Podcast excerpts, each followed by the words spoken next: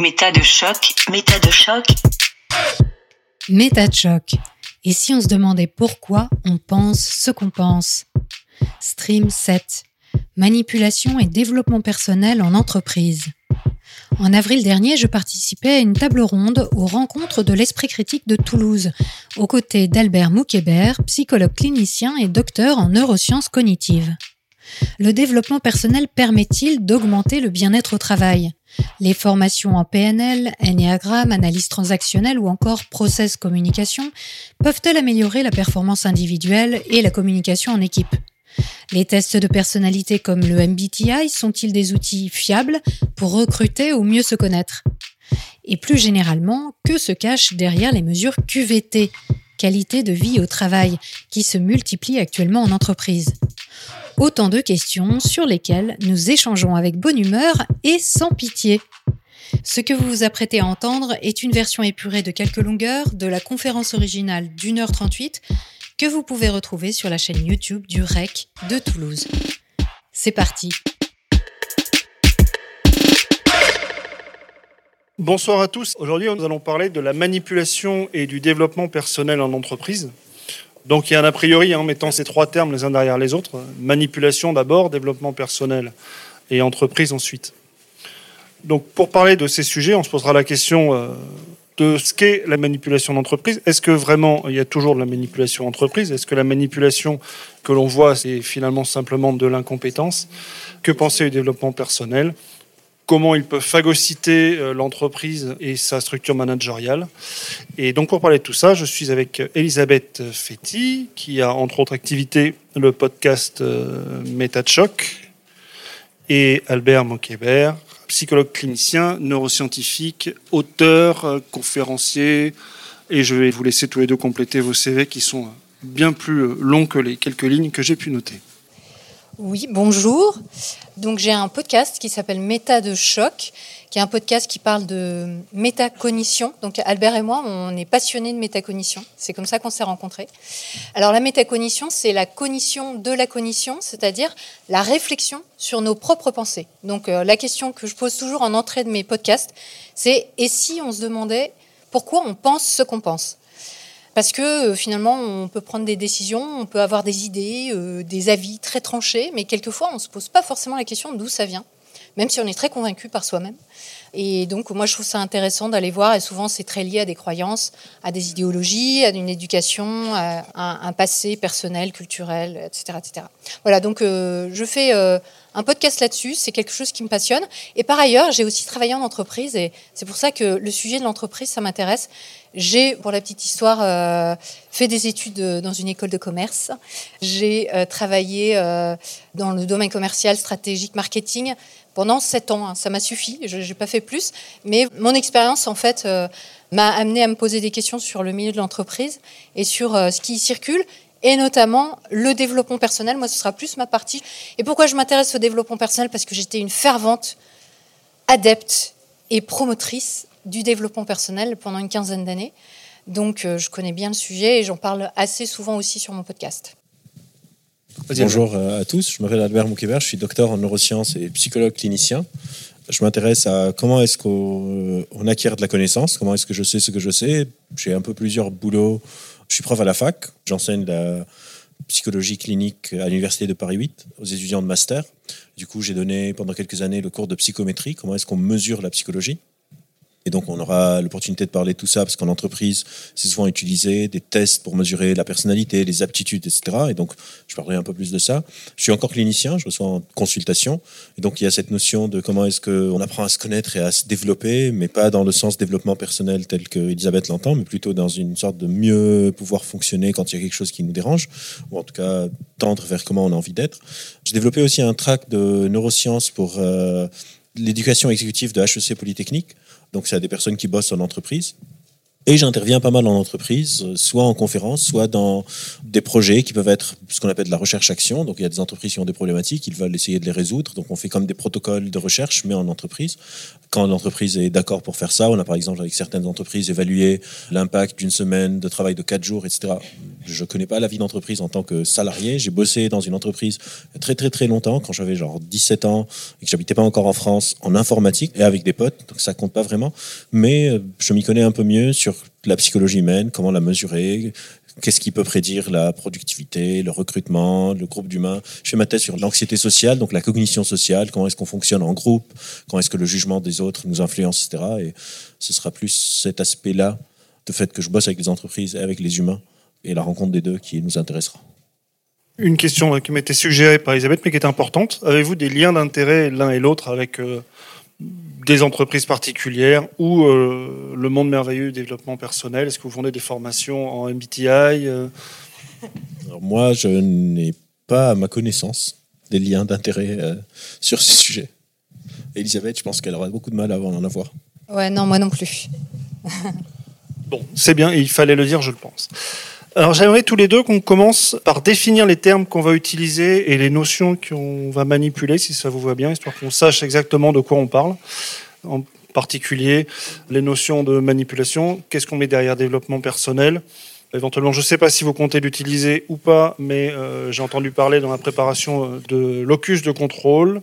Alors, euh, je dirais la manipulation, c'est essayer de influencer le comportement d'une personne intentionnellement et selon quelle définition on prend, soit de manière à lui nuire, soit on peut manipuler pour quelqu'un pour son propre bien. Par exemple, à Chiasma, le collectif que j'ai co-fondé sur le raisonnement critique, on a organisé des débats.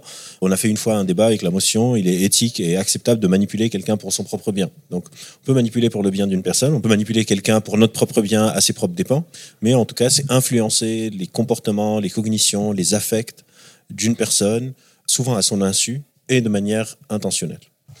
Et sur la manipulation, ce qu'on peut rajouter, c'est effectivement que c'est plutôt à son insu, donc c'est contre sa volonté.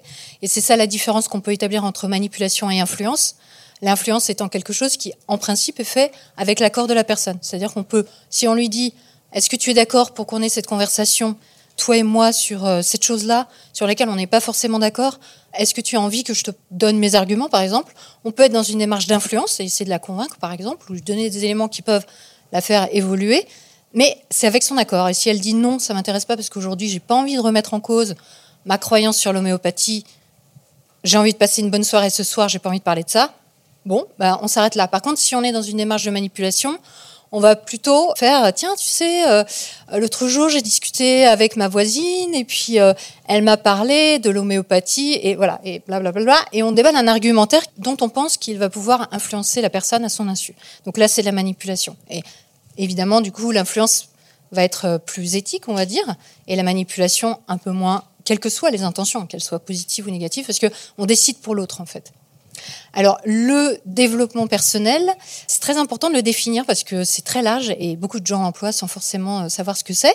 Il faut savoir que c'est issu d'un mouvement de pensée qui s'appelle le New Age, qui est donc un mouvement spirituel alors, euh, on connaît le New Age parce que, évidemment, on en a entendu parler par les hippies des années 70, mais le New Age est un mouvement euh, qui est né aux États-Unis à la fin du 19e siècle, donc il y a bien longtemps, il y a 150 euh, ans. Et ce mouvement, en fait, est un mouvement spirituel qu'on connaît aujourd'hui souvent sous des expressions comme la pensée positive, la loi de l'attraction, l'univers est amour, l'amour inconditionnel, des choses comme ça. Ça, c'est des termes, en fait, qui sont issus du mouvement New Age. Et la spiritualité New Age a évolué à partir de la fin du 19e siècle et dont les hippies sont une étape, jusqu'à justement dans les années 70, voir émerger le mouvement du potentiel humain, qui, euh, par des regroupements de personnes, d'intellectuels de l'époque, s'est dit, bah, nous, on voudrait proposer aux gens, en fait, d'aller vers plus de bien-être. Et pourquoi on peut déterminer que c'est un moment charnière, parce qu'évidemment, on pourrait très bien dire, bah, ça existait déjà au début du 20e, il y avait déjà des gens qui proposaient des choses, du coaching ou du voilà. La particularité, c'est que dans les années 70, ça a vraiment été un mouvement de masse qui a commencé à commercialiser le bien-être, c'est-à-dire à proposer des tarifs pour être une meilleure version de soi-même. Hein, Ce n'était pas forcément le cas avant, puisqu'on était plus dans un système plus conventionnel de traitement thérapeutique, psychologique à cette époque-là, et beaucoup moins dans ce qu'on a vu fleurir aujourd'hui. Mais en même temps, quand on regarde l'historique du New Age, eh ben on se rend compte que euh, au tournant du XXe siècle, donc à la fin du XIXe, début XXe, il y avait plein de bouquins qui euh, se sont diffusés et qui portaient à peu près les mêmes titres que ce qu'on peut trouver en librairie aujourd'hui, du genre les sept clés du bonheur, euh, cinq manières euh, d'être dans le succès et des trucs comme ça. Donc en, réalité, le développement personnel, même si on peut déterminer que les années 70 ont vraiment été un moment charnière, c'est quelque chose qui a mis du temps pour se développer, mais qui est vraiment lié au mouvement spirituel New Age. Ça, c'est très important de le comprendre et pas du tout à une démarche de psychologie scientifique qui serait basée sur la preuve et sur voilà euh, des expériences qu'on aurait menées et qui nous permettraient de savoir que telle démarche est bonne pour la personne et qu'on peut lui proposer dans certaines circonstances. Le développement personnel est né d'intuition de personnes qui se sont dit tiens on va essayer des trucs et on va aller plus loin que la science. Ça c'était le présupposé de départ. Donc c'est des recettes mais qui n'ont pas de fondement scientifique. Alors justement, dans les techniques qui sont utilisées en entreprise autour du développement personnel, est-ce qu'il y a des choses qui ont effectivement un fondement scientifique, euh, psychologique, euh, neurocognitif ou je sais pas, dans les techniques de management ou de manipulation comme le thème l'évoque, proviennent de choses qui à l'origine ont un sens? Oui, bien sûr. Je ne sais pas si dans la manipulation, mais il y a des techniques de fonctionnement de groupe qui utilisent la méthode scientifique, absolument. Genre Google, ils ont tout un laboratoire qui s'appelle Rework, qui étudie ce qu'on appelle la sûreté psychologique, comment s'assurer que les gens euh, sont en train de bien travailler, etc., etc., où ils font des expériences, des protocoles de recherche euh, en bonne et due forme, qui publient, etc., etc. Mais par exemple, il y a plein de techniques d'efficience, de collaboration. Par exemple, on veut faire une séance de brainstorming et on sait que faire du brainstorming dans des petits groupes et après mettre en commun les idées de chaque petit groupe, c'est mieux que faire du brainstorming à 50 dans une pièce. évidemment qu'il y a des entreprises qui s'inspirent de ça pour pouvoir le faire parce qu'elles ont envie de bien fonctionner. Donc il y a des choses qui sont basées sur la preuve, mais euh, c'est rarement, euh, presque jamais, ce dont on est en train de parler quand Elisabeth parle de l'introduction du développement personnel en entreprise. C'est plus des techniques de management, d'efficacité, de bon fonctionnement, etc., etc. On est beaucoup moins dans cet aspect de l'entreprise qui s'occupe du bien-être ou du développement, parce que le développement personnel, c'est développer quelque part la personne. Et c'est l'entreprise qui décide que c'est ma responsabilité de façonner mes employés. Et ça, ça a un côté hyper paternaliste, etc., qui rentre dedans. Mais bien sûr qu'il y a des entreprises qui utilisent plein plein de trucs, même en ergonomie, quelle chaise utiliser, quelle lumière est meilleure pour pouvoir mieux lire, les écrans, est-ce que c'est des écrans mat, etc. Tout ça, c'est ils dépensent beaucoup d'argent aussi dessus. En fait, dans l'entreprise, il y a plein de techniques qui sont issues de la science et qui d'ailleurs souvent au départ n'étaient pas pensées pour l'entreprise, mais qui font partie des connaissances sur l'humain que ce soit en psychologie, en sociologie, en psychologie sociale et les techniques de management. C'est un domaine scientifique. Il y a de la recherche sur euh, comment gérer des équipes, euh, comment euh, influencer les équipes, les salariés pour obtenir des objectifs, etc. Et, sans que ce soit de la manipulation, sans que ce soit négatif, mais pour avoir un bon cadre de travail, pour que les gens se sentent dans des bonnes conditions. Bon, et après, évidemment, quand on entre dans le cadre de la manipulation, bien sûr qu'il va y avoir l'utilisation de certains résultats scientifiques. Je pense par exemple à la psychologie sociale qui étudie beaucoup euh, la manipulation, justement, euh, comment on peut amener des gens à faire certaines choses ou à prendre certaines décisions et avoir le sentiment d'être euh, libre dans leurs décisions, par exemple, sans qu'ils le soient vraiment. Donc il y a des études scientifiques sur l'humain qui sont super balèzes, qui sont super intéressantes et qui peuvent être utilisés en entreprise. Mais il y a aussi, et ça je pense que Albert nous en parlera peut-être un peu plus, des études scientifiques très intéressantes qui sont dévoyées, qui sont détournées, dont les résultats sont en fait utilisés mais sans réellement comprendre ce que la science dit, en prétendant en entreprise qu'on s'appuie sur de la science, mais en réalité en ne comprenant pas réellement ce que certaines recherches ont pu trouver et en leur attribuant des choses fausses. Donc dire des choses fausses en entreprise sous le prétexte d'utiliser une science qui en fait ne correspond pas à des vrais résultats. Et surtout, souvent, quand la science est utilisée en entreprise, c'est pas nécessairement pour le développement du salarié. Par exemple, je m'en suis souvenu maintenant, euh, j'interviens chez des contrôleurs aériens.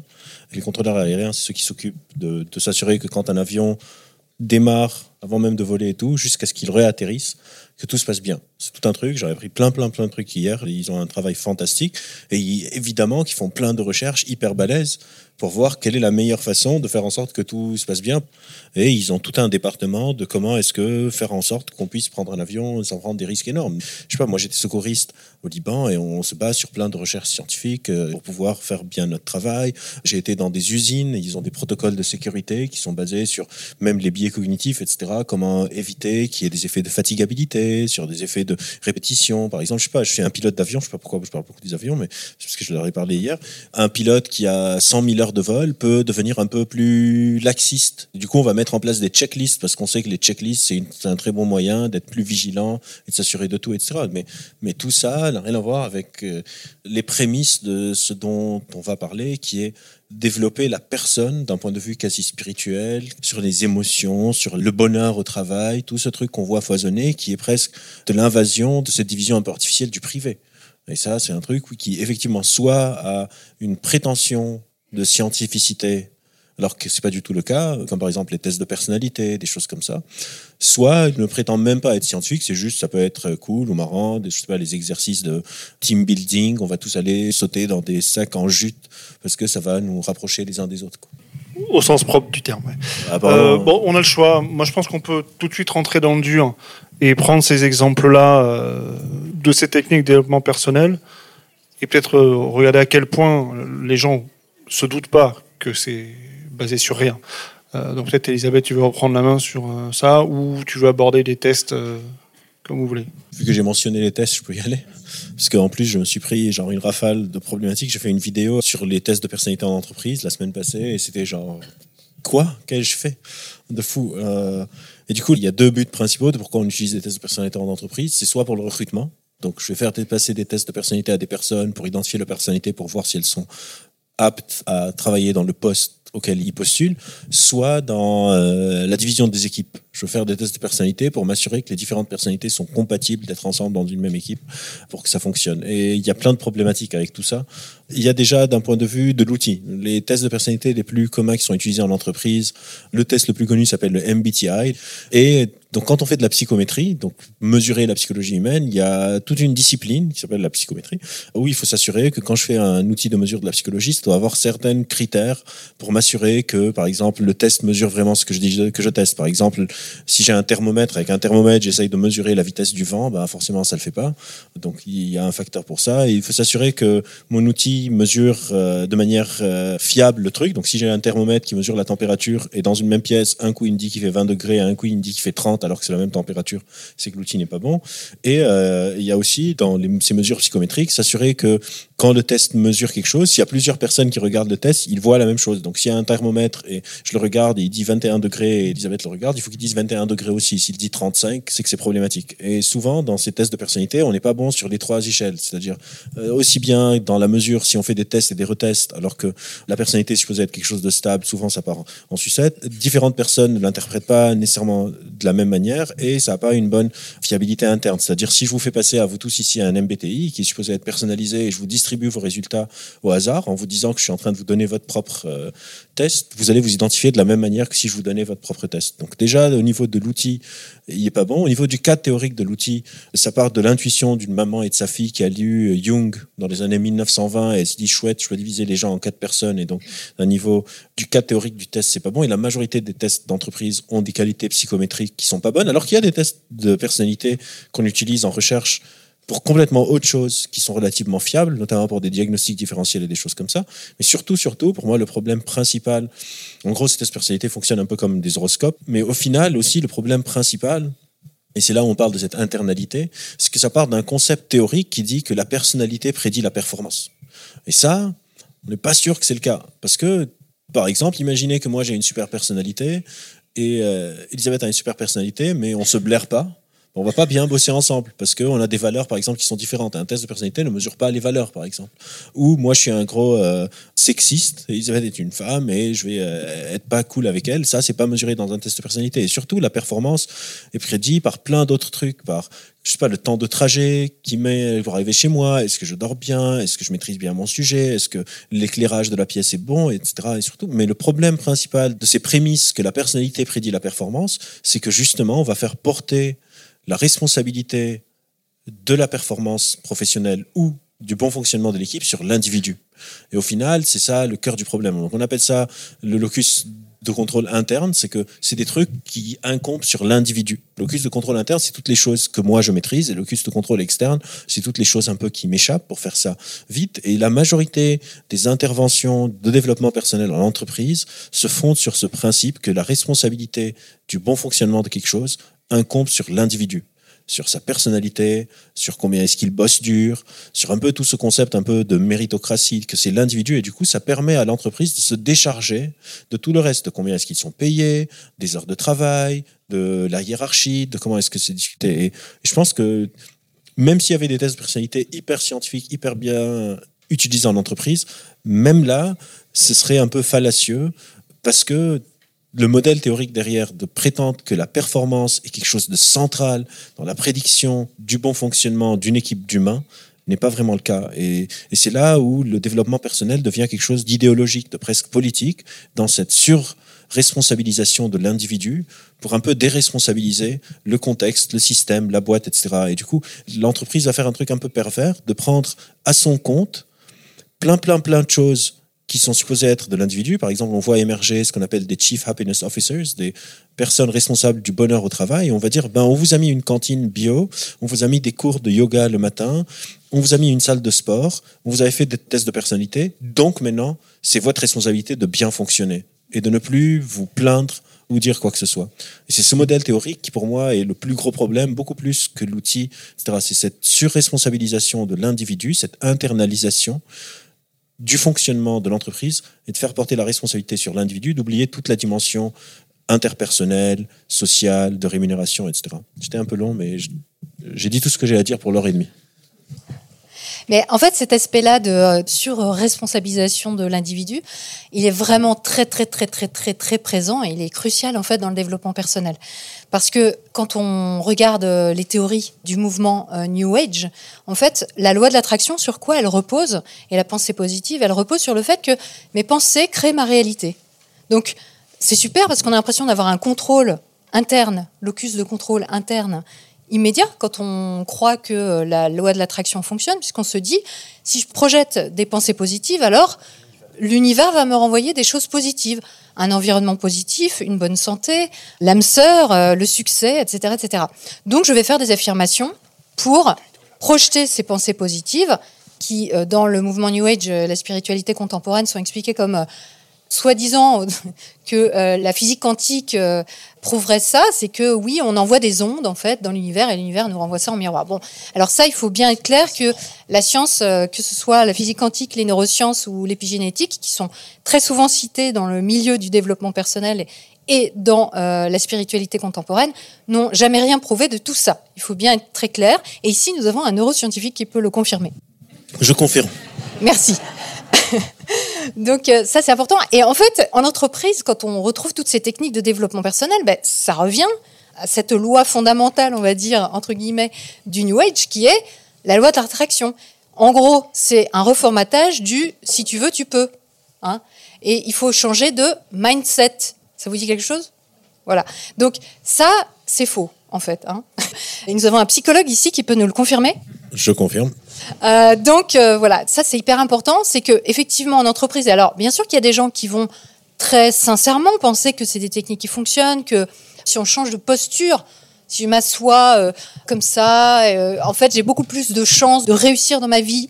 Il se trouve que c'est faux, ça aussi. Et il y a des gens qui, sincèrement, pensent que ça peut être efficace et le proposent en entreprise de manière sincère et pas du tout manipulatoire. Mais il y a aussi des gens qui vont se dire, tiens, c'est super cet outil parce que je sais que j'ai des conditions de travail merdiques, je sais que je paye mal les gens, je sais qu'ils viennent de très loin pour bosser tous les matins. Mais si je leur dis que c'est leur responsabilité et que je leur donne un coach ou un séminaire euh, de team building ou euh, un truc qui va faire qu'on va leur apprendre que la loi d'attraction c'est quand même vachement bien, ben effectivement là on arrive à de la manipulation et on met les gens dans une situation où non seulement ils sont responsables de leur bien-être, ils sont responsables de euh, leurs résultats, mais en plus, on leur inculque quelque part une croyance qu'ils vont vouloir, s'ils sont convaincus de la chose, parce que c'est quand même quelque chose de très mainstream, qu'on retrouve un peu partout dans notre vie, potentiellement vouloir l'appliquer dans leur vie et se retrouver confrontés aussi au fait que, ah, bah, si je réussis pas, si je suis malade, Si euh, je suis dans une relation de couple avec quelqu'un qui me fait pas du bien, c'est de ma faute. C'est-à-dire, c'est moi qui projette ça, il faut que je change mes pensées. Bon, alors donc là, on voit que ça commence à, pouvoir devenir très problématique dans le monde du travail comme du coup dans le monde aussi euh, personnel, parce que euh, bah, c'est bien beau de se dire qu'on a le contrôle sur les choses, mais si on met tout sur un locus de contrôle interne, qu'on considère qu'on est responsable de tout, bah, ça crée énormément d'anxiété potentiellement, d'angoisse, et surtout, on va pas, et c'est ça, je pense, le, gros problème en entreprise, c'est qu'on va pas se concentrer sur les choses sur lesquelles on a du pouvoir, sur lesquelles on va pouvoir améliorer les conditions pour avoir euh, une meilleure rentabilité, si c'est ça qu'on cherche, et en général c'est ce qu'on cherche en entreprise, parce qu'on va se détourner des vraies causes. Quelquefois, la cause n'est pas interne. En réalité, le bien-être en entreprise, il repose d'abord et avant tout sur les conditions de travail. Ça, ça a été étudié scientifiquement. Ça vient pas d'abord et avant tout de la personne. Ça vient d'abord et avant tout de ses conditions de travail. C'est pour ça qu'on met des baby-foot maintenant. Alors voilà, les baby-foot, là, je vais laisser parler l'expert. Je suis un expert de baby-foot. Je ne sais pas s'il y en a un ici, on pourrait faire des parties. En fait, pour revenir à cette question de mindset, etc., ça ne veut pas dire que la manière dont on appréhende le monde n'est pas important. C'est la question, c'est est-ce que c'est la responsabilité de l'entreprise de s'en occuper? Parce que par exemple, quand je fais une thérapie, je travaille un peu sur la mindset de la personne. Parce que la personne vient me demander est-ce qu'on peut changer mon mindset ensemble? Et en gros, pour faire simple, quand on fait de la thérapie, on fait deux choses. Soit on change la manière d'interpréter l'information de la personne. Par exemple, je suis déprimé et parce que je suis déprimé, j'ai un traitement de l'information qui a plus tendance à être une valence négative que positive. Donc même si, par exemple, cette table ronde se passe bien, je rentre à mon hôtel et je me dis c'était nul, j'étais n'importe quoi, etc. Soit parfois, on veut changer la situation. Si par exemple, quelqu'un vient me voir et me dit je suis dans un couple et je me fais euh, maltraiter, est-ce qu'on peut changer mon mindset pour que je l'accepte, c'est pas de la thérapie. la thérapie, parfois, c'est de changer le réel, de dire à la personne, on va travailler ensemble pour que vous partiez, parce que vous n'êtes pas obligé de subir ça. Et donc, on a ces deux axes. Le problème avec ces interventions dans l'entreprise, c'est que souvent, elles font comme si cette deuxième partie n'existe pas.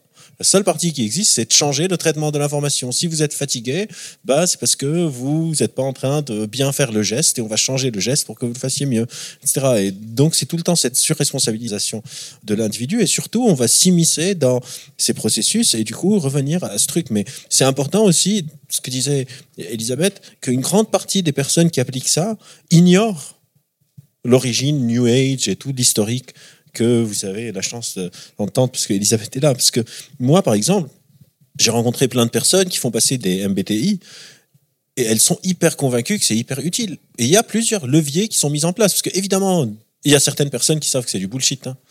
pas tous sont euh, innocents et naïfs. Et souvent, ceux qui savent que c'est bullshit, c'est souvent les organismes qui font ces tests. Genre, je me souviens plus de c'est combien le chiffre d'affaires du centre MBTI à New York, mais c'est dans les millions d'euros. Et ce qui se passe, c'est que il y a plusieurs trucs qui rentrent en jeu dans ces mécanismes de coaching un peu pervers. C'est que souvent, vous allez embaucher un coach, par exemple, et à un moment, de manière quasi inévitable, elle va essayer de vous dire, en fait, vous ferez un bon coach. Et pourquoi est-ce que vous ne deviendrez pas coach? Les personnes qui font passer ces tests, souvent, ce que j'ai vu quand je les ai rencontrés, parce qu'encore une fois, j'interviens pas mal en entreprise, etc., ont payé énormément d'argent pour ces formations. Et il y a une clé de voûte très importante en psychologie qui s'appelle la dissonance cognitive, qui fait que si moi, vous me convainquez d'acheter cette bouteille et vous me faites payer cette bouteille 3500 balles et je passe un week-end pour apprendre à l'utiliser, bah, ça me met en dissonance si quelqu'un vient et me dit qu'elle est complètement sans valeur qu'en fait c'est du pipeau un peu. Parce que si j'accepte que c'est du pipeau, c'est que je suis j'ai un peu mal quoi au niveau de ce que ça me renvoie je me suis fait plumer souvent mes économies des personnes qui font payer beaucoup d'argent qu'ils n'ont pas tout le temps gagné de manière très facile qu'ils ont mis beaucoup de temps à accumuler et donc il y a une sorte de motivation qui est créée pour défendre ce truc parce que on s'est investi dedans. On s'est investi soit avec l'argent, soit avec du temps, soit par la réputation, en disant c'est génial, c'est super, etc. Et ces mécanismes-là, eux, sont dans la manipulation. Les gens qui créer ces tests. C'est pas par hasard, je vais un peu m'auto-congratuler. J'étais humble sur l'autre table ronde, j'ai décidé que là, je suis pas obligé de l'autre. Je suis à bac plus 12. Et si vous venez me consulter en thérapie, j'ai des tarifs libres. En gros, vous payez ce que vous voulez. Je n'ai pas de tarif. Si vous allez voir un coach qui a fait cette formation de trois semaines parfois et qui l'a payé ou qui l'a payé très très cher, ben, ça peut être dans les 300, 350 euros, 45 minutes. Alors qu'il n'y a pas vraiment de justification de pourquoi va coûter plus cher. Ça ne veut pas dire que le coaching n'est pas utile. Je pense qu'il y a des coachings qui sont très bons parce que nous, en tant que psychologue, on n'étudie pas la vie en entreprise. Et moi, je pourrais pas être un coach d'un PDG qui veut mieux comprendre les process de son entreprise, je peux pas l'aider du tout, c'est pas dans mes compétences du tout. Mais par contre, cette notion d'argent, de faire payer cher des choses qui parfois sont utiles, mais en grande, grande partie, parce que le domaine du coaching est encore ce qu'on appelle un domaine sans paradigme. Ils n'ont pas encore un modèle théorique formé. Il n'y a pas encore cette discipline de rigueur qu'on peut retrouver dans d'autres domaines. Et c'est pas contrôlé. N'importe qui peut devenir coach. Vous pouvez créer votre centre de formation de coaching. Je peux demain créer le coaching euh, Fétit Moukébert et on crée des certificats et je peux vous embaucher, vous donner un certificat et vous êtes coach certifié Fétit Moukébert. C'est pas du tout encadré par la loi. Du coup, euh, c'est très difficile de s'y retrouver, de qu'est-ce qui marche, qu'est-ce qui marche pas. Et les gens qui designent ces trucs, de faire payer des sommes d'argent qui peuvent vraiment être parfois astronomiques, savent très bien que quand quelqu'un paye très cher, cette personne aura beaucoup de mal après à en ressortir. Je sais pas, on peut citer, non? J'ai vu par exemple, il y a un mec qui a créé un truc qui s'appelle l'Institut des neurosciences appliquées. Il s'appelle, je pense, euh, David Lefrançois. Un week-end avec lui coûte, je pense, 3500 balles. Il faut écrire une lettre de motivation et genre envoyer un CV. C'est full jusqu'en je sais pas quelle année. Et dans l'Institut de neurosciences appliquées, il n'y a aucun neuroscientifique. Aucun. Ça s'appelle comme ça et il se présente comme expert en neurosciences. Et euh, la majorité de ce qu'il fait, c'est genre de la psychologie neuroquantique, genre une sorte de neuromanie absurde. Et ça coûte très cher parce qu'il sait très bien que, ou bien ça va s'arrêter à un moment, ou bien que si quelqu'un paye 3500 euros un week-end, bah, la responsabilité de l'efficacité de l'outil est déplacée de l'outil sur la personne. Et ça, c'est un levier hyper important dans la manipulation, de faire soit passer énormément de temps à une personne. C'est souvent pour ça que les ateliers de team building, etc., se font sur le week-end, alors que le week-end n'est pas supposé être un jour de travail. On va aller dans les Alpes, dans un super hôtel, tu veux pas venir. En fait, non, j'ai envie de passer le week-end avec ma famille ou avec mes potes. Donc, si je sacrifie un hôtel, bah, ça augmente l'engagement de ce truc. Soit ça va coûter très cher et une entreprise qui a payé, par exemple, un MBTI peut monter jusqu'à 1000 euros le test pour l'entreprise. Donc si votre DRH a validé 300 MBTI, parce que c'est pas le salarié qui paye le MBTI, hein, c'est la boîte, bah, il y a toute la boîte qui va être dans ce truc de c'est super, sinon on vient de, de vider le budget de l'année pour des horoscopes. Pour des gens qui pensent trop intelligents pour aux horoscopes? Enfin, les gens qui aiment le MBTI, ils aiment bien les horoscopes en général. Excuse-moi. Enfin, peut-être pas les horoscopes, l'astrologie. En fait, ce qu'il dit, ça me rappelle euh, une intervention que j'ai faite euh, auprès de dirigeants d'entreprise sur les formations en entreprise. Et ben là, on avait cette dissonance cognitive dont Albert parle, et le fait que ces dirigeants d'entreprise, en fait, très sincèrement, ils ont envie d'offrir des formations à leurs salariés qu'ils ont souvent eux-mêmes suivies d'ailleurs et qui trouvent cool, qui trouvent intéressantes. Donc euh, PNL, voilà, je suis désolée. Ennéagramme, ça vous dit rien? Je vais vous expliquer un peu. MBTI, bien sûr. Process communication. Qui a suivi une formation de process communication? Personne? Analyse transactionnelle? Ah, voilà. En fait, ces gens-là, quand euh, j'ai commencé à leur expliquer juste ce que c'était que ces techniques, juste leur ai expliqué d'où ça venait et sur quoi c'était fondé, comme euh, Albert vient de le faire sur le MBTI. Eh ben, ils étaient dégoûtés et ils voulaient pas, ils étaient en colère en fait. Il y en a plein qui sont sortis de la salle parce que ils étaient engagés. Il y a une escalade d'engagement, c'est-à-dire ils ont payé, ils ont passé du temps, ils ont fait plusieurs formations, ils sont devenus peut-être experts en PNL. Ils en ont parlé à leurs salariés, ils ont financé, etc. Et donc, c'est très compliqué quand on s'engage forcément en temps, en argent, émotionnellement, en réputation, à parler aussi avec ses collègues, etc. C'est voilà, bah, de se dire, je me suis fait avoir ou je me suis trompé, tout simplement, sans forcément se faire avoir. Je me suis trompé.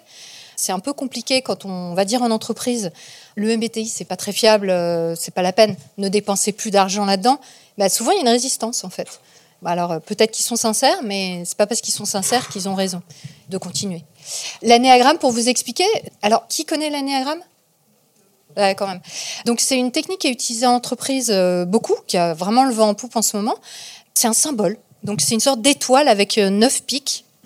Et c'est un symbole qui a été inventé par une personne qui s'appelle Georges Gurdjieff en 1916.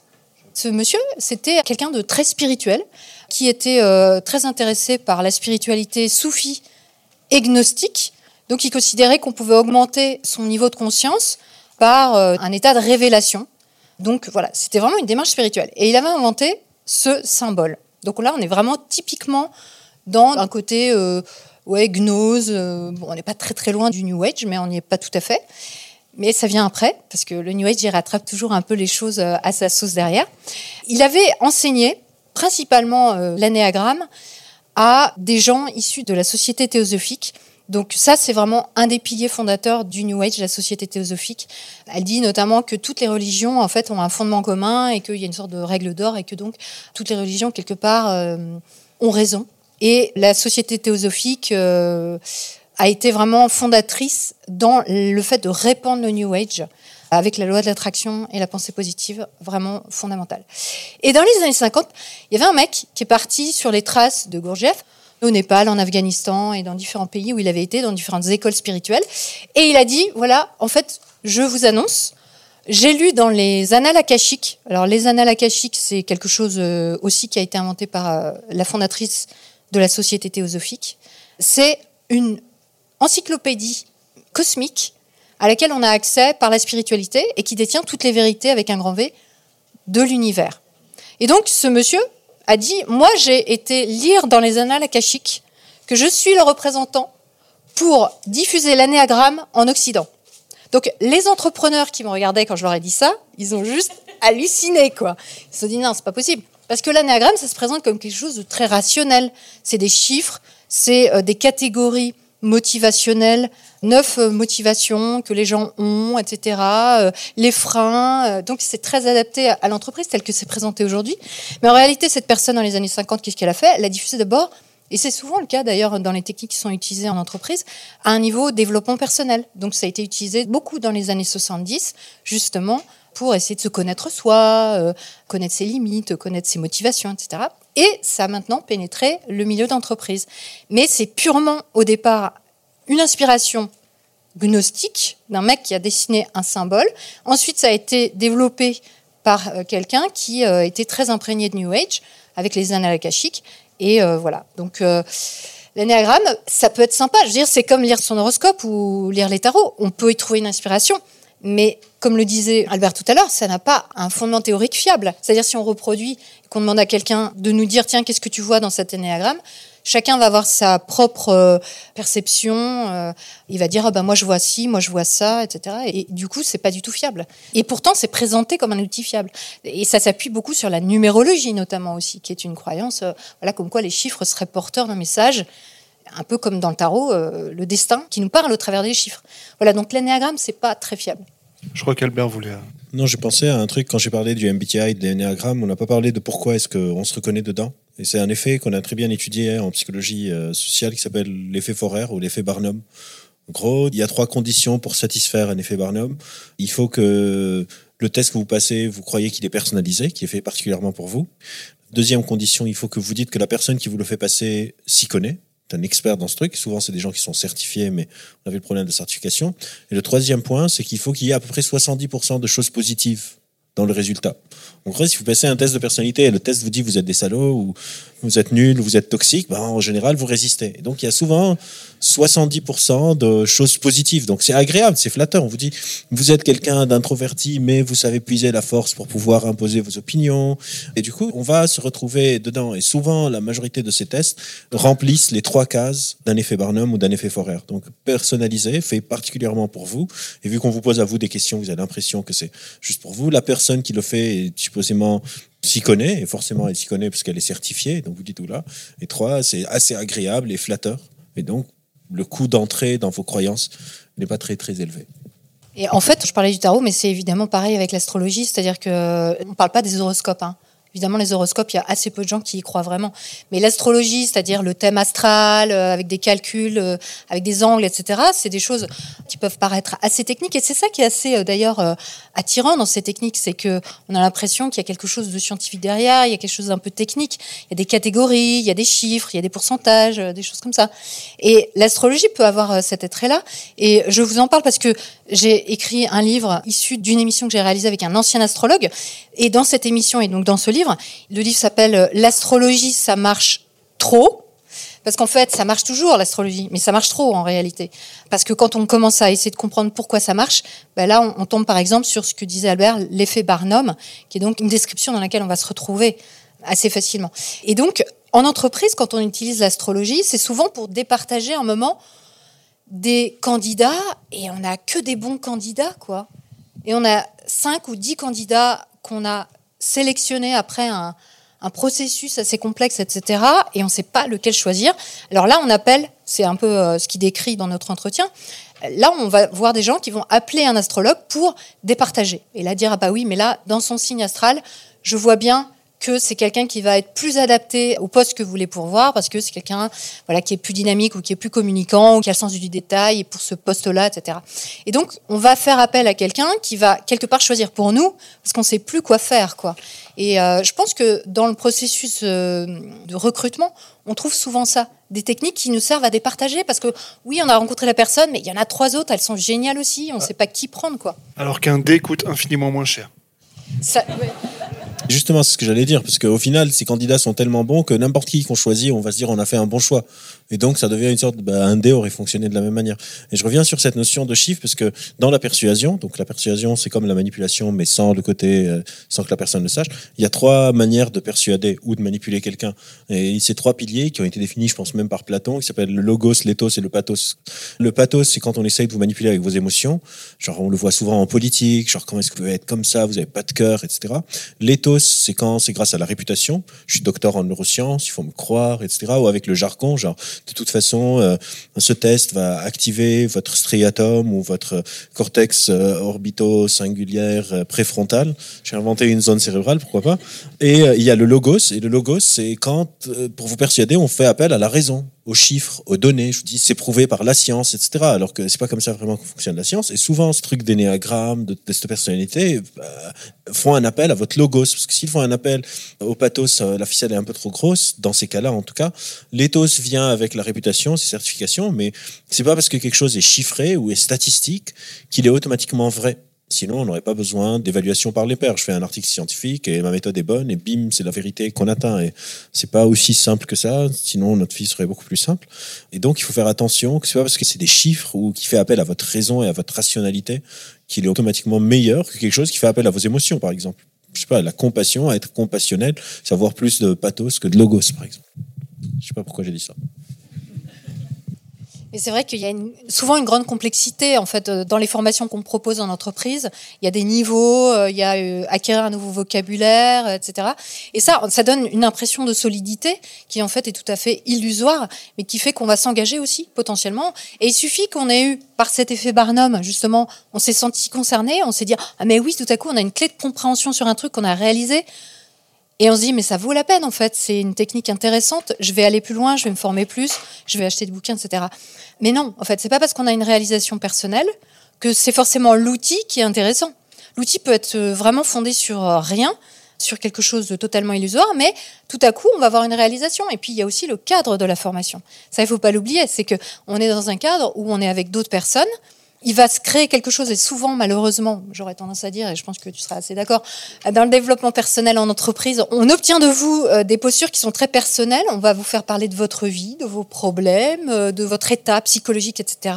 Ce qui n'est pas forcément le bon cadre pour le faire, mais du coup, vous allez être mis dans une situation qui n'est pas commune, qui n'est pas euh, celle que vous avez tous les jours. Vous allez commencer à vous poser des questions parce qu'on vous, je sais pas, on vous dit de répondre sur un cahier à 10 questions sur le sens de la vie, sur vos projets professionnels, etc. Sur ce qui vous euh, freine, euh, les limitations que vous avez, etc.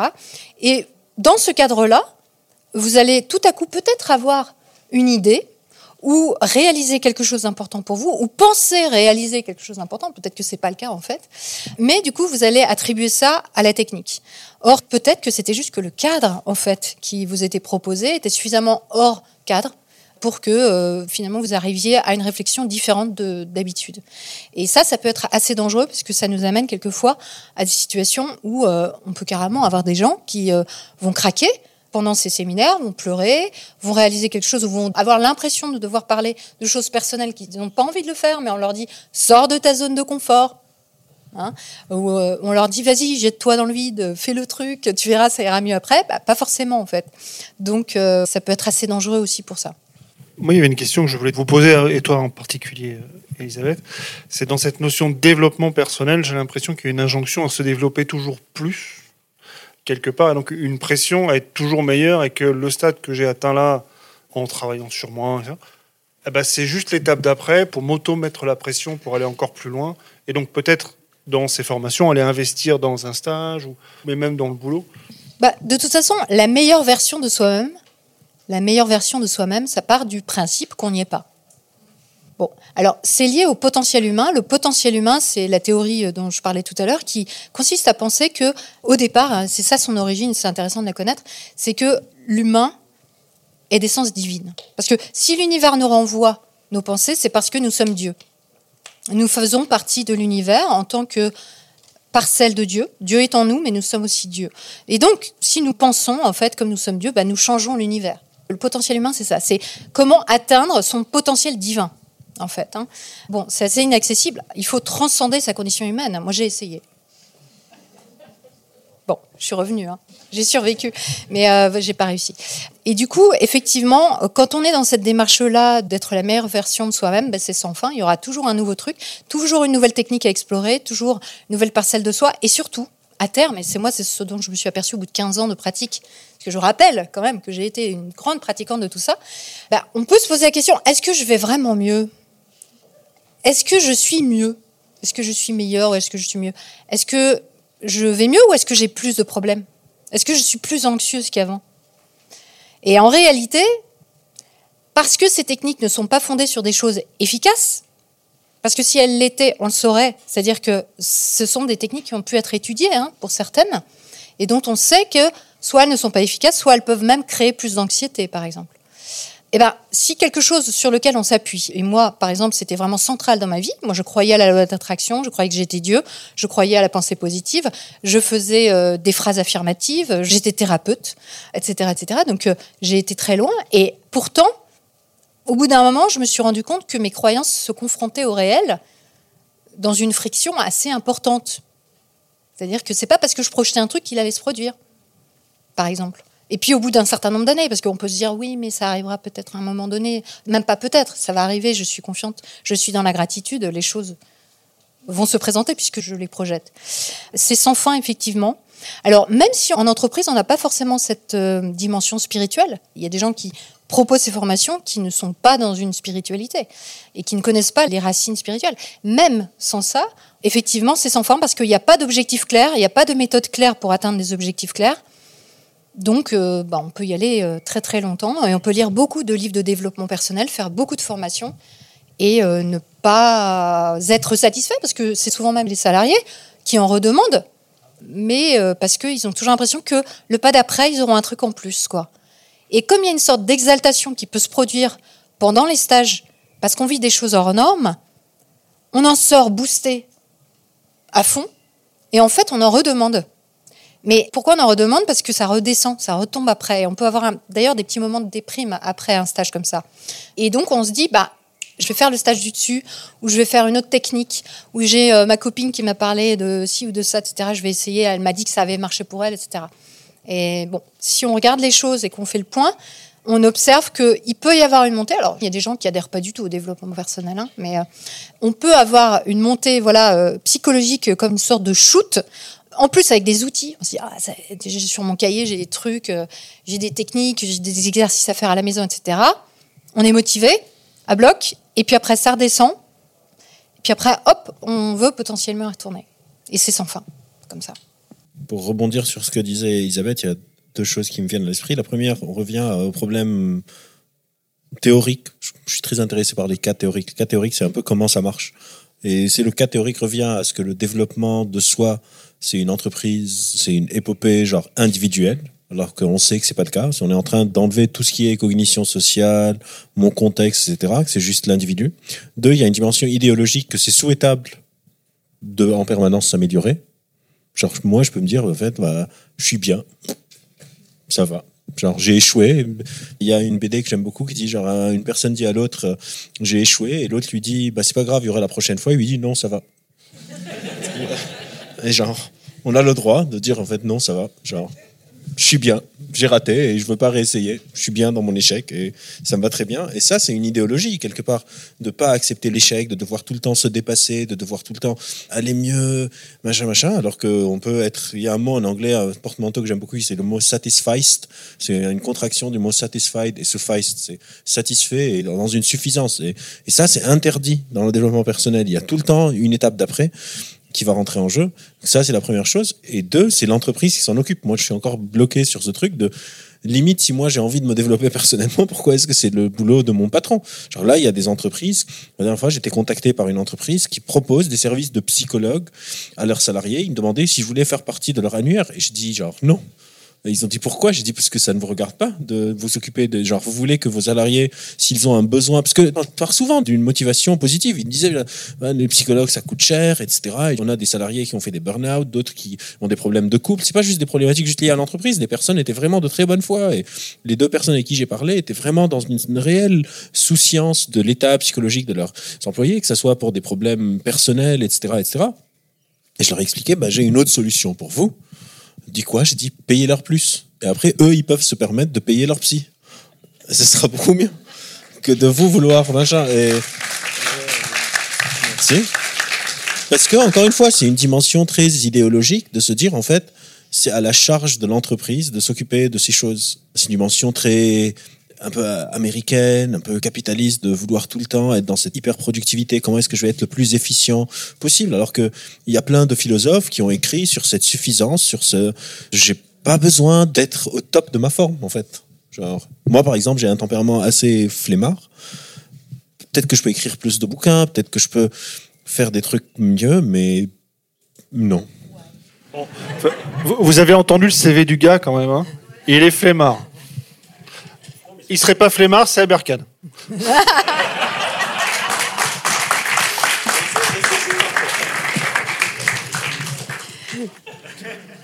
T'as combien de doctorats, toi? Un seul. Mais c'est vrai que je trouve ça, moi, crucial de comprendre que ces choses-là, le développement personnel, c'est une idéologie. Et qu'en fait, on est imprégné, c'est dans notre société, elle est partout, on a l'impression que c'est normal de penser positivement il faut être positif. Mais non, en fait. Non seulement on n'est pas obligé d'être positif, mais en plus, c'est génial et c'est hyper important de ne pas être positif quelquefois. De voir les problèmes, de les nommer et de plonger dedans. Parce que si on veut les résoudre, il faut quand même s'y confronter, quoi.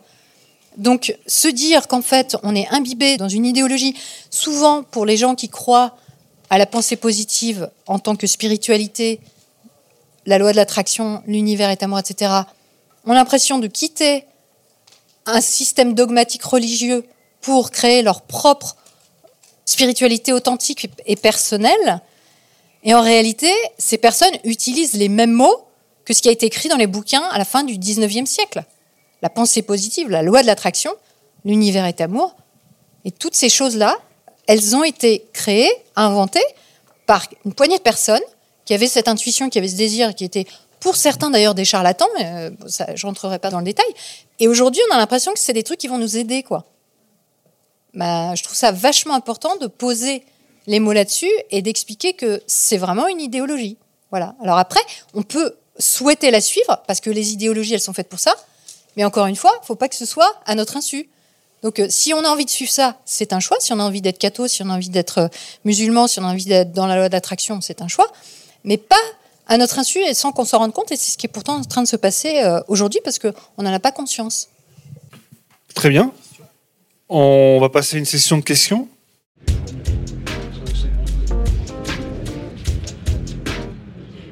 Est-ce qu'il y aurait un outil particulièrement dangereux et ravageur en entreprise euh, dans la notion euh, développement personnel, un plus que les autres, ou vraiment ils font tous autant de mal? Moi, je pense que ce qui fait le plus de mal, c'est aussi l'intention hein, qui se cache derrière, c'est-à-dire l'intention de la personne qui propose cet outil. Maintenant, c'est vrai que par exemple la PNL, je pense que c'est assez problématique, non seulement parce que c'est pas solide, malgré le côté un peu technique de la programmation neuro-linguistique, c'est ni euh, neuroscientifique, ni linguistique, hein, ni programmation. Si, quelque part, un peu peut-être. Euh, on formate les gens, on essaie de les formater, mais avec un désir quand même, quand on commence à faire des formations, qui est assez vite affiché, de vouloir manipuler les gens dans la structure de l'entreprise et de les amener à faire ce qu'on veut qu'ils fassent. Donc ça, c'est quand même problématique. Alors, c'est présenté comme un outil plutôt favorable, justement, pour améliorer le fonctionnement entreprise. Et on se rend compte que ça peut au contraire créer beaucoup de dissensions, cette technique. Après, moi, ce qui me semble vraiment dangereux en entreprise, c'est quand on fait passer des techniques comme sûres, comme fondées scientifiquement, sur les neurosciences, sur la physique quantique, sur l'épigénétique, que c'est pas le cas et que ça inculque aux gens une idéologie, encore une fois, voire une spiritualité, parce qu'on a de plus en plus de formations en entreprise qui se présentent clairement comme spirituelles. Hein, euh. et moi, là où je trouve ça dangereux, c'est quelque part, ça fait croire que c'est un passage obligé ou que c'est normal. Et comme il y a la pression de l'entreprise qui est derrière, ben on sent, voilà, il faut y aller. Peut-être que les collègues nous en parlent aussi, que le patron tient franchement à ce qu'on le fasse. Donc, pour moi, il y a un côté un peu imposé, parce que c'est le cas de l'entreprise, qui peut vraiment voilà, poser problème. Moi, je ne vais pas donner un truc dangereux, je m'y connais pas. Peut-être les trucs un peu émotionnels qui font pleurer et tout ça, je suis pas très fan. Mais le truc qui, moi, me dérange le plus, c'est le cerveau gauche, cerveau droit, parce que j'en peux plus de le corriger. Mais je pense pas que c'est particulièrement dangereux, mais j'en peux plus des gens, genre je suis plutôt cerveau gauche, créatif, je suis pas vraiment analytique et je suis plutôt cerveau droit. Et aussi les styles d'apprentissage, moi je suis plutôt visuel, moi je suis plutôt kinesthésique, moi je suis plus auditif, etc. Je pense pas que c'est dangereux, mais moi j'en peux plus, quoi, c'est tout. Oui, oui, c'est faux. Évidemment que c'est faux. Si ça m'énerve, c'est parce que c'est faux. Oui, oui, c'est faux et ça sursimplifie notre fonctionnement et je trouve que c'est notre complexité qui nous rend intéressante.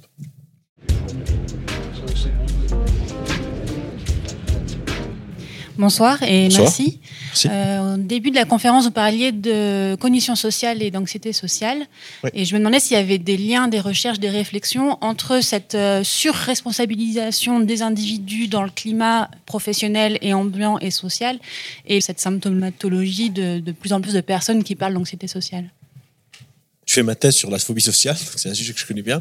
Mais euh, en fait, la phobie sociale est souvent corrélée à une autre forme d'anxiété qui s'appelle l'anxiété de performance de quand je suis en situation de performance et par le jugement de l'autre. Et évidemment que quand on crée une idéologie et un cadre qui met toute la responsabilité sur la personne, du coup, elle est la seule responsable de si ça se passe bien, si ça se passe mal, etc. Ça va exacerber de manière quasi mécanique la peur du jugement et l'anxiété de performance. Je connais pas de papiers qui ont étudié ça, c'est quand même assez particulier euh, et assez spécifique.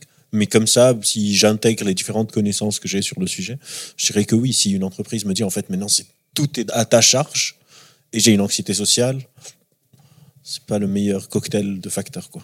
Moi, je peux parler de la pensée positive qui a été étudiée, les affirmations. Plusieurs études scientifiques qui ont été faites et qui montrent le fait de faire une affirmation. Donc, par exemple, je suis euh, anxieuse et je vais faire euh, une affirmation que mon thérapeute euh, en pensée positive m'a prescrite. Moi, Elisabeth, j'ai confiance en moi. Donc je vais écrire cette affirmation 20 fois par jour tous les matins eh bien, les études montrent que ça accentuera mon anxiété d'être confronté à cette phrase en laquelle, en réalité, je ne crois pas. C'est-à-dire que ça me remet tout le temps face à cette affirmation qui est moi, je suis sûr de moi. Ça ne marche pas. Non seulement ça ne marche pas, mais ça va me rendre plus anxieuse. Donc, la particularité des affirmations de pensée positive, c'est qu'elles sont d'autant plus délétères qu'on est loin du but. Donc, si j'ai l'impression d'avoir vraiment besoin de faire de la pensée positive, alors elle va m'être euh, plus préjudiciable parce qu'elle va me confronter, elle va créer une dissonance en fait entre ce que je pense de moi et ce que j'écris. Parce que résoudre l'anxiété, ce n'est pas par le fait d'affirmer que je n'ai pas cette anxiété. Ça ne passe pas par là. Ça passe par euh, d'autres chemins qui sont euh, la compréhension de pourquoi j'ai de l'anxiété ou peut-être une mise en situation. Il y a, plein d'outils euh, en psychologie qui, là, sont des outils réellement puissants et qui sont vraiment efficaces.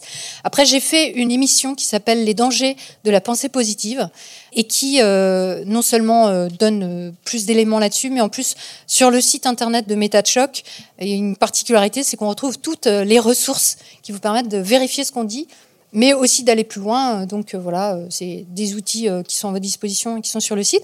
Et j'en profite pour dire que j'ai fait une émission aussi de trois fois une heure, une série avec Albert qui s'appelle Émotion et rationalité et où on parle un peu plus du locus de contrôle et de différents éléments.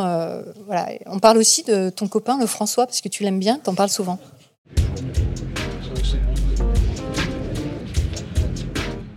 Bonsoir, j'ai plein de questions, mais je vais essayer de me limiter. Si vous pouviez, Elisabeth, revenir deux secondes sur l'analyse transactionnelle que je n'avais pas du tout associée à du développement personnel. Ah oui. Voilà, parce que pour moi, Eric Berne, enfin, c'était psychologue, psychiatre. Et pour revenir sur les tests, est-ce que dans le cadre de l'orientation, donc pas du tout dans le cadre du recrutement, mais est-ce que dans le cadre de l'orientation professionnelle, voire scolaire, est-ce qu'il peut y avoir des tests qui pourraient du coup être fiables et conseillés? L'analyse transactionnelle, en fait, c'est issu de la psychanalyse. Donc, c'est pas issu du développement personnel directement. Enfin, ça peut être utilisé en entreprise, mais euh, c'est issu des théories freudiennes. Hein, donc, euh, le moi avec euh, le parent, l'enfant et l'adulte. Et en fait, comme c'est issu de la psychanalyse et la psychanalyse n'est pas basée sur la science, hein, n'est pas basée sur la psychologie scientifique, mais c'est une pseudo-science. Je vous informe si vous n'êtes pas au courant. ça fait beaucoup là. Mais notez, notez, vous aurez le temps de digérer. Et puis euh, après, vous pouvez toujours aller sur mon site, il y en a encore plus, c'est l'horreur. Donc l'analyse transactionnelle, bah, ça marche pas parce que c'est juste de la pseudo-science. Et la process communication, qui est une technique très en vogue, euh, je suis désolée de voir, vous n'êtes pas très à la pointe, hein, euh, qui est issue de l'analyse transactionnelle, bah, elle aussi donc est issue et le MBTI, et je crois que c'était issu de Jung. Ouais, c'est ça. Donc c'est aussi de la psychanalyse pseudo-scientifique, mais c'est une c'est du mauvais Jung, en plus. D'accord. Du détournement de pseudosciences. Euh, sur les tests d'orientation, je ne m'y connais pas assez pour donner une réponse informée et étayée, mais si je dois m'aventurer un peu comme ça, on revient à cette notion de se dire que ce que je vais pouvoir faire dépend juste de moi, mais au final, est-ce que quelqu'un qui a 17 ans peut... Genre moi, quand j'avais 17 ans, je voulais devenir gamer. Euh, du coup, c'est compliqué. Et dans les reconversions professionnelles, etc., c'est-à-dire, en fait, il y a un champ de possibles et souvent, c'est en faisant qu'on s'y intéresse. En gros, il y a deux sortes de problèmes dans la vie ce qu'on appelle les problèmes mentalisables et les problèmes non mentalisables. Les problèmes mentalisables, c'est les problèmes que je peux résoudre en y réfléchissant. Par exemple, je rentrais à Paris et je peux mentaliser que, ok, je dois aller sur mon application de billet de train, prendre mon billet de train, être à l'heure à la gare, faire mon changement et bim, je vais arriver chez moi. Je peux mentaliser le problème. Il y a des problèmes qui sont non mentalisables que je peux pas résoudre juste en réfléchissant. Par exemple, je sais pas, ma voiture tombe en panne et je peux pas juste en y réfléchissant savoir qu'est-ce qu'elle a. Il faut peut-être que j'ouvre le capot, que je regarde s'il y a machin, etc., etc. Et je pense que plein de sujets dans la vie sont non mentalisables, ils sont de l'ordre du faire. Et c'est en faisant que je découvre. Et c'est pour ça que c'est très important de tester, d'essayer, de ne pas rester sur un truc. Moi, avant de faire de la psycho, je vous ai dit, j'ai bossé dans l'hôtellerie, j'ai bossé en informatique, j'ai quitté la fac. Alors je disais à mes parents que j'allais à la fac, etc. Je fais plein de trucs. Et un jour, par erreur, j'ai pris un cours de psycho, j'ai bien aimé ça. Puis je suis venu faire mon master et j'ai découvert que la neuroscience existe, j'ai fait ça, etc. Et donc, aucun test n'aurait pu me dire, en fait, toi, ce qui te plairait, c'est les neurosciences ça n'aurait pas été possible.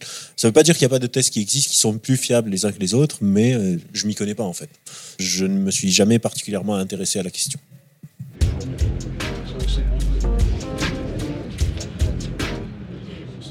Bonsoir. La question que je pose, c'est comment lutter contre ça en fait? Est-ce qu'il faudrait plutôt chercher du côté justement des entreprises, essayer de les sensibiliser à l'histoire justement euh, du développement personnel, de ses origines Ou est-ce que ce serait plutôt essayer de sensibiliser euh, tous les employés, enfin les aider à euh, ne pas tomber euh, dans ces choses-là? Ou est-ce que c'est une combinaison du deux, à moins que la solution soit plus idéologique Moi, pour moi, c'est lutter contre l'idéologie derrière. Parce que pour moi, encore une fois, même s'il y a un outil efficace, scientifique, etc., pour moi, et ça c'est mon idéologie à moi, parce qu'au final, il faut pas oublier que on a tous des idéologies. Je sais pas pourquoi le mot est très connoté négativement, le mot idéologie, mais pour moi, c'est un mot comme un autre que j'utilise très facilement. J'ai mon orientation de ma conception de la société dans laquelle je voudrais vivre et dans laquelle je voudrais que mes enfants vivent, etc.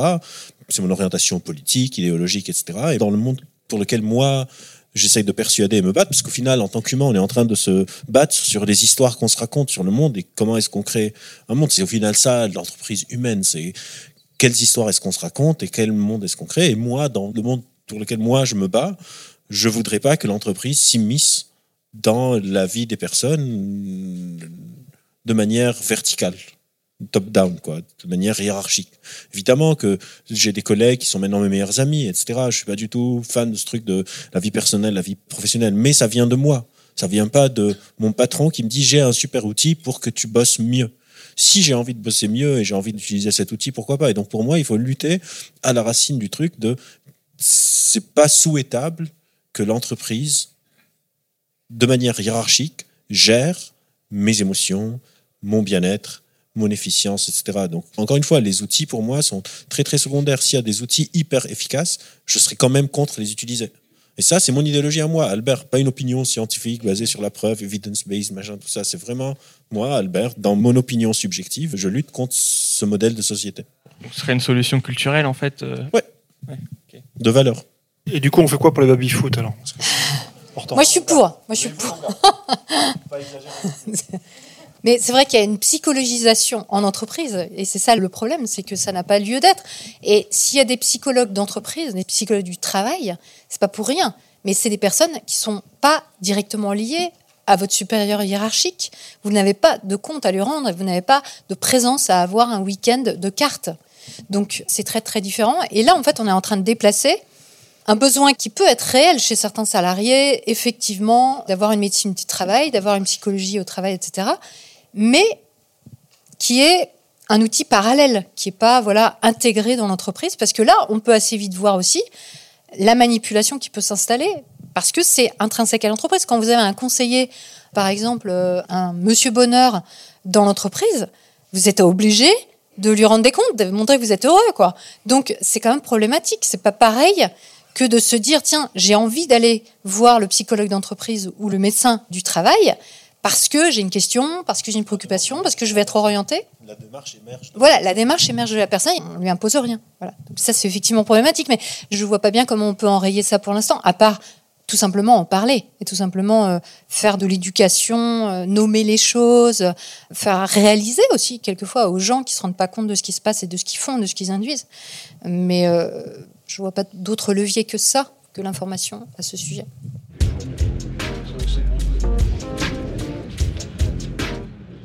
Moi, c'est une question par rapport au travail aussi, mais pas forcément dans le cadre de l'entreprise. C'est plutôt toute la mouvance autour des entrepreneurs et en particulier des entrepreneuses.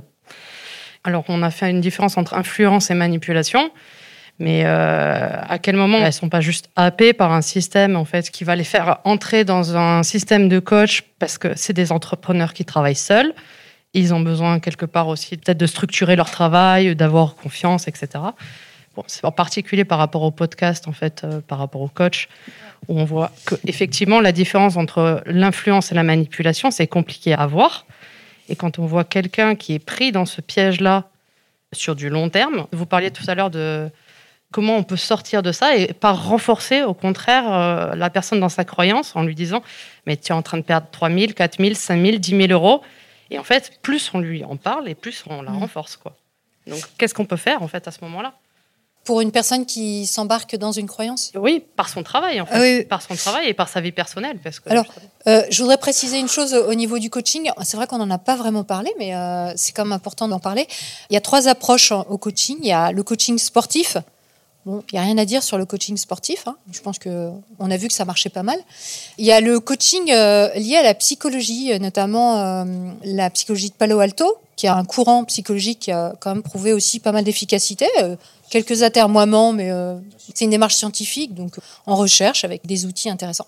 Et on a une troisième branche du coaching qui est vraiment le coaching de développement personnel, et là fondé sur euh, des techniques qui n'ont jamais pu prouver leur efficacité et qui sont encore une fois issues d'intuition de certaines personnes qui développent des outils. Et donc c'est celui-là qui peut être problématique, et il se trouve que c'est celui-là qui est le plus répandu aujourd'hui. Il y a assez peu de coachs qui utilisent réellement des outils dont on sait qu'ils fonctionnent. Et effectivement, il peut y avoir une escalade euh, dans l'utilisation de ces coachs quand on se sent isolé ou en entreprise aussi d'ailleurs. hein. Il y a quand même beaucoup de coachs qui sont sollicités parce que ça fait mieux que de dire euh, je suis, euh, je sais pas, euh, psychologue par exemple. Il y a des psychologues qui vont proposer du coaching parce qu'ils ont plus de boulot en proposant du coaching qu'en proposant un accompagnement euh, sur la base d'outils de, psychologie.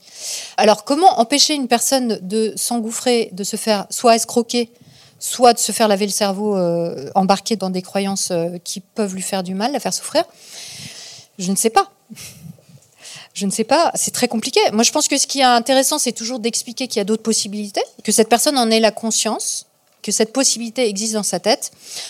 Le problème des personnes qui s'engagent là-dedans à fond, c'est ce qu'on disait tout à l'heure avec l'escalade d'engagement, c'est qu'elles sont persuadées que c'est bien parce qu'elles ont déjà dépensé de l'argent, qu'elles ont vu que ça marchait, qu'elles ont été à des séminaires ou à des stages qui leur ont beaucoup plu, qu'elles ont rencontré des gens super sympas, que ça s'est bien passé, qu'elles ont découvert des trucs sur elles, qu'elles ont eu des réalisations, qu'elles se sont dit mais oui je suis SNJP, ça explique tout, etc. Et du coup c'est compliqué de leur dire non non en fait ce que tu penses c'est faux et ça marchera pas. Donc euh, leur dire que euh, euh, je sais pas leur faire leur je, je sais pas quoi dire. C'est très compliqué parce que moi, je pense que la seule chose, c'est qu'elle sache que vous êtes là. Si un jour elle change la vie ou qu'elle a envie d'échanger avec quelqu'un, elle sait que vous vous moquerez pas d'elle et elle sait que euh, vous serez ouverte à la conversation. Voilà.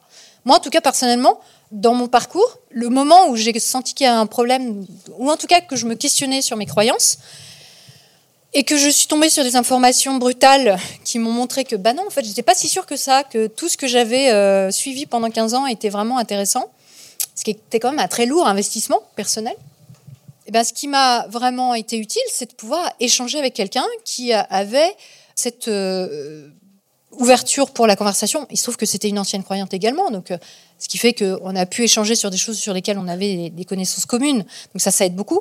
Mais il n'y avait pas du tout de jugement négatif, euh, c'est-à-dire de critique, de moquerie ou quoi que ce soit. Et ça, je pense que c'est important et que la personne sache qu'elle peut un jour potentiellement avoir une conversation en étant d'accord ou pas d'accord, mais avoir une conversation avec quelqu'un d'ouvert à la conversation, bah, c'est le seul conseil que je peux donner.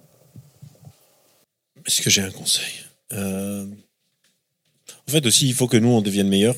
Parce qu'au final, ces outils souvent répondent d'une manière simple à de vrais besoins. Et je pense que la meilleure façon, c'est de développer des outils qui sont mieux. Et il faut tout le temps se dire qu'en psycho, on n'est pas encore assez bon. Parce que c'est difficile, parce que c'est une discipline récente. Ça marche pas tout le temps.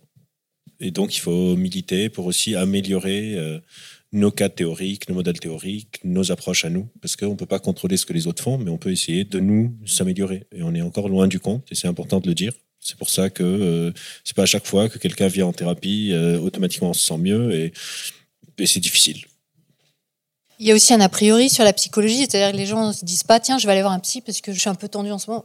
ils se disent euh, non, les gens qui vont euh, voir un psychologue c'est parce qu'ils sont malades ou qu'ils ont un gros problème. Moi j'ai pas un gros problème, hein, euh, je vais pas aller voir un psy, ça va pas.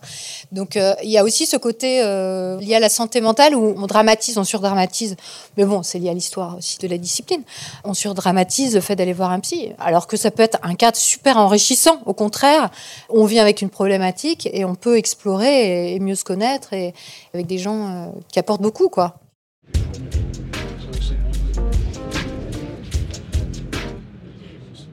Bonsoir. Moi, c'était une question beaucoup plus terre à terre. Demain, cadre théorique, je me retrouve en entretien d'embauche où mon manager dans mon entreprise veut me faire passer, donc j'ai pas vraiment le choix, un test type MBTI qu'est-ce qu'il faudrait que je fasse? Je peux toujours euh, ignorer en me disant, de toute façon, c'est hors de ma sphère de contrôle, je le fais, Inch'Allah, il se passe ce qui se passe. Je peux euh, y opposer euh, fermement en disant, bah, peut-être que je me mets en porte-à-faux et que juste je me grille pour après. Voilà, je m'attends pas forcément à une réponse fermée définitive, faut faire quoi, mais dans l'idée, qu'est-ce qu'on pourrait avoir comme levier d'action dans ces cas-là? Dans les situations pratiques où on n'a pas vraiment le choix. Franchement, moi, je serais très mal positionné pour vous dire vous êtes en recherche d'emploi, vous avez la chance d'avoir un emploi, on vous dit de passer un BTI et vous allez porter l'étendard de l'esprit critique et dire non. Genre, moi, à votre place, je le remplis. Et il me dit que tu es vert, je lui dis super, j'adore les arbres. genre, puis genre, à un moment, on va pas porter sur nos épaules le poids d'un fonctionnement systémique parce que je serai en porte-à-faux avec ce que je vous dis depuis tout à l'heure. Je pense pas qu'on doit surresponsabiliser l'individu dans ses combats non plus. Par contre, vous avez votre emploi, etc. Peut-être que une fois que vous connaissez les gens mieux, parce que dans la cognition sociale, il y a toute cette dimension de confiance, etc. Peut-être que vous allez dire, en fait, tu sais, il y a trois mois, je fais passer ce truc de MBTI, je suis allé un peu chercher sur Internet, je suis allé à un congrès, il y avait une table ronde sur le truc, et c'est un peu du bullshit ce truc. Par exemple, quand j'ai fait la vidéo avec Welcome to the Jungle, la personne avec qui je fais des vidéos, je travaille avec Welcome to the Jungle depuis un moment, en fait, ils ont arrêté de faire ces tests quelque part aussi. Mais je pourrais pas vous dire, en fait, genre, vous allez pas avoir le boulot dont vous rêvez parce que votre manager il croit, on ne sait pas s'il est New Age, s'il sait tout ça, parce que votre boîte systématiquement fait passer des MBTI. Ce serait vraiment hyper absurde de ma part de vous dire, genre, non. Parce que au final, vous allez le passer, et vu que c'est un peu comme des horoscopes, il y aura 70% de trucs positifs. Ils vont dire, ah ouais, vous êtes bien, vous êtes motivé et tout, et tant mieux, quoi. Ouais, moi je suis du même avis. Après, en interne dans l'entreprise, c'est toujours c'est toujours le dilemme. C'est est-ce que je suis le poil à gratter Est-ce que je vais aller euh, dire que ça marche pas, que j'ai pas envie de le faire, je sais pas quoi C'est problématique, surtout quand c'est plus ou moins induit que oui, il faut le faire parce que pour l'esprit d'entreprise, euh, c'est pas top de pas faire ce qu'il faut, quoi. Après, ça dépend de vos collègues, ça dépend s'il y a des syndicats, par exemple, ou s'il y a une personne à la RH avec qui vous pouvez aller parler et dire, euh, au fait, euh, j'ai vu que vous proposez euh, ce stage ou ce week-end, machin, donner une information. Je crois, en fait, il y a beaucoup d'ignorance en, réalité. Donc, c'est pas forcément qu'ils y tiennent à, fond, quoi. On, peut aussi leur dire, tiens, regarde, il y a cette vidéo, il y a ce podcast, il y a cet article. Je pense que ça peut t'intéresser parce que, voilà. Et surtout, c'est très différent si vous êtes à l'entretien d'embauche ou vous êtes déjà dans la boîte. Encore une fois, on est des animaux sociaux. Si on est déjà dans la boîte, on est potes, etc. Si je vais dire à ah, mon DRH, on va DRH, en fait, on peut faire des économies de 20 000 euros sur ce truc on va dire non, je veux pas faire ces économies, on va les payer pour des horoscopes. Donc, mais si vous êtes à l'embauche, vous connaissez personne, vous êtes en recherche d'emploi, en situation probablement pas sympa, c'est jamais très sympa d'être en recherche d'emploi, vous dit on a ce petit test à l'embauche, je vais pas dire non, c'est un peu comme il y a des boîtes qui font des tests de logique, genre il y a une barque et sur la barque il y a trois personnes, combien de fois il faut traverser la rive en sachant que les personnes se bouffent, genre il y a des trucs comme ça, genre avec un je sais plus c'était quoi, il y a un truc comme ça, genre il y a une poule et un loup et un chien et le loup s'il est seul avec l'agneau le bouffe machin ça sert à quasiment rien à part être pompeux et se dire j'en fais des trucs, on a des gens intelligents, mais vous le faites. Et puis vous voyez après comment vous pouvez introduire le truc, mais ce serait très présomptueux de vous dire en fait n'allez pas bosser là-bas ou dites non et perdez votre chance d'avoir le truc.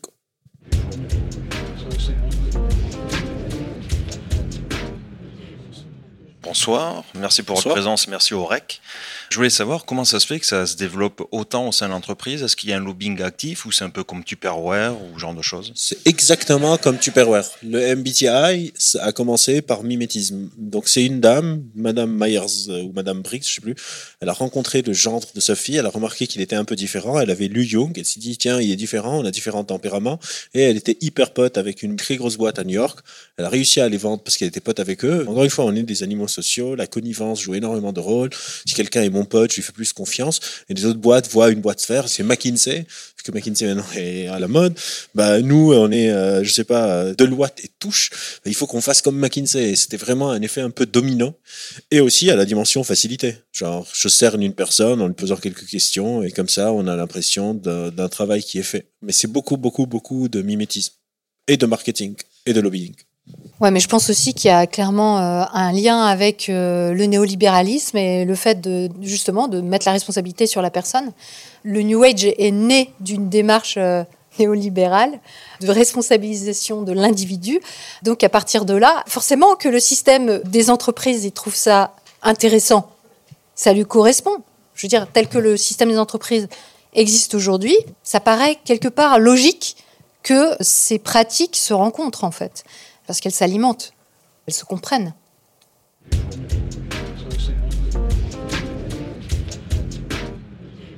Alors, je vais amener euh, un peu ma perspective parce que je suis formateur en entreprise, euh, notamment en compétences comportementales. Donc, mon quotidien, c'est de côtoyer des personnes qui croient extrêmement fermement parce qu'ils ont engagé énormément d'argent dans ces formations. J'essaye par mon travail de démontrer qu'il y a des alternatives, en effet, des vrais outils. J'ai peut-être un désaccord axiomatique avec vous sur, euh, bah, je pense que c'est intéressant pour l'individu de se développer. Mais du coup, ça amène à une question pour vous. Est-ce que vous pensez que les compétences comportementales sont légitimes à vouloir être développées par l'entreprise? Je pense notamment à compétences comme la négociation, par exemple, compétences comportementales euh, qui euh, peut sembler utile en entreprise. Est-ce que vous trouvez ça légitime? Et euh, auquel cas, bah, si oui, euh, du coup, est-ce qu'il n'y a pas une place à donner à ces outils-là en entreprise et donc une légitimité à l'entreprise à proposer, hein, pas forcer, je suis d'accord avec vous, à proposer ces formations? Et sinon, à ce moment-là, comment est-ce qu'on différencie ces types de formations, des formations bah, de ce qu'on appelle le hard skill, hein, c'est-à-dire de compétences dures?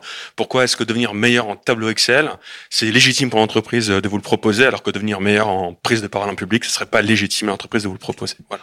En fait, je pense, est-ce que la compétence qu'on développe est liée au boulot pour lequel je suis payé?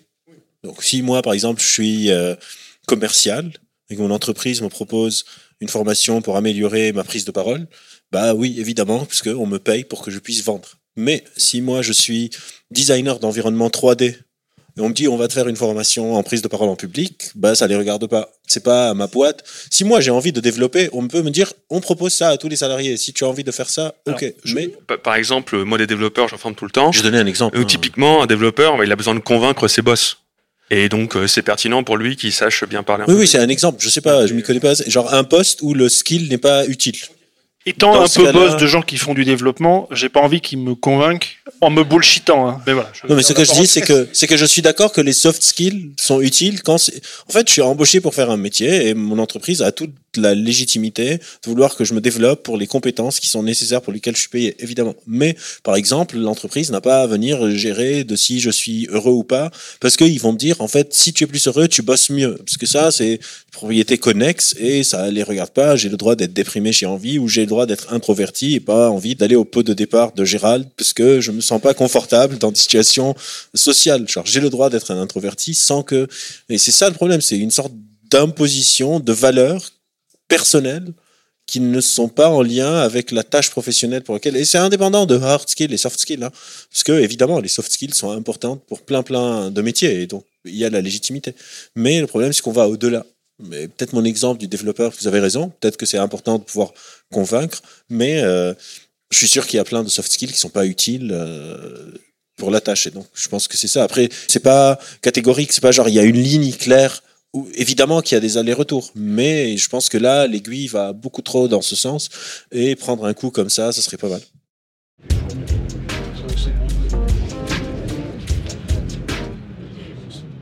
Alors c'était plus pour témoigner d'une situation que j'ai vécue qui, je pense, euh, pourra vous faire réagir. En fait, je travaille dans une université moi, je suis du côté euh, des, des, grouillots, je suis informaticien, je suis pas enseignant-chercheur. Et du coup, euh, il y a pas très longtemps, j'ai deux collègues à moi qui ont répondu à un appel à projet de l'université, donc avec financement derrière, et qui l'ont obtenu et qui ont financé une espèce de stage pour à la fois les étudiants et les personnels. Et c'était du développement personnel avec des concepts comme le, le moi monde. Moi, je suis choquée là. je suis hyper surprise. En fait, moi, quand j'ai vu ça, j'ai trouvé ça bizarre, donc j'ai creusé un peu. Là, j'ai vu que c'était en lien avec une société d'anthroposophie. Alors là, je fais, ouh, c'est quand même très, très bizarre. Et en fait, je me suis retrouvé dans un. Il y a des auditeurs. et donc, du coup, je me suis retrouvé dans un dilemme, c'est-à-dire qu'en fait, euh, je voyais cette formation qui allait se faire avec en plus des étudiants. Quand même, ça a été validé dans une université qui est quand même le lieu de la recherche scientifique je trouvais ça assez hallucinant et je me disais bah, qu'est-ce que je fais? Est-ce que je porte le pet? Mais dans ce cas-là, je sais que relationnellement, sur le long terme avec mes collègues, ça va être compliqué. Et donc lâchement, j'ai attendu de voir. Et heureusement, des enseignants d'autres composantes de la fac, eux, ont réagi et finalement, c'est monté à la présidence et en fait, il y a eu un coup d'arrêt. Bravo. Et il y a même eu un comité d'éthique qui a été monté suite à ça. Mais, euh, mais moi, j'y suis pour rien. Été très lâche. Non, mais c'était juste pour parler un peu de cette histoire de bah, des fois on se retrouve dans des situations où euh, jusqu'où on va pour euh, là potentiellement ça pouvait être pour protéger des étudiants qui étaient dans des situations compliquées et qui allaient s'exposer émotionnellement dans le cadre de stage avec des gens pas très recommandables quoi et jusqu'où on va en fait pour euh, arrêter ce genre de choses C'est du cas par cas. Hein. Je crois que chacun se sent en confiance de le faire, chacun a sa personnalité aussi. Je veux dire, n'y a pas de honte à se dire non, je suis pas en position ou je suis pas bien en ce moment, j'ai pas envie de me prendre la tête avec ça on n'est pas là pour sauver le monde non plus, quoi. surtout, on se fédère.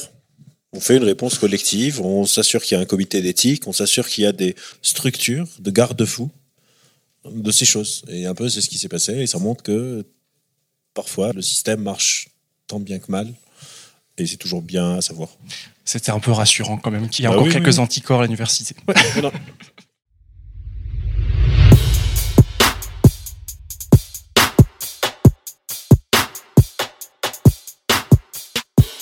Vous aimez cette émission Humble et superbe et vous pensez qu'elle peut être utile à d'autres? C'est le moment de mettre plein d'étoiles et un avis sur Apple Podcast, Podcast Addict ou votre application de podcast préférée. Ce petit geste a un réel effet sur les algorithmes pour qu'ils proposent Choc au plus grand nombre. Et pour que ce podcast indépendant, gratuit et sans publicité ni sponsor vive et vous propose toujours plus de contenu qui vous retourne le cerveau, vous pouvez faire un don ponctuel ou mensuel en suivant le lien en description vers les plateformes participatives. Un grand merci d'ailleurs à celles et ceux qui ont apporté leur soutien cette semaine. Merci aussi à Wolfgang Theurer qui a assuré la modération de cette table ronde et à Mathieu Fraticelli pour son indispensable travail de mixage. Les ressources en lien avec ce qui vient d'être dit sont à retrouver sur la page de l'émission sur metachoc.fr. La semaine prochaine, nous parlerons d'anthroposophie, de ses fondements, de sa doctrine et de ses applications dans notre vie quotidienne. Des remises de pendule à l'heure sont à prévoir. D'ici là, prenez le temps d'observer la manière dont vous pensez et de la questionner. Vous n'imaginez pas ce que vous pensez.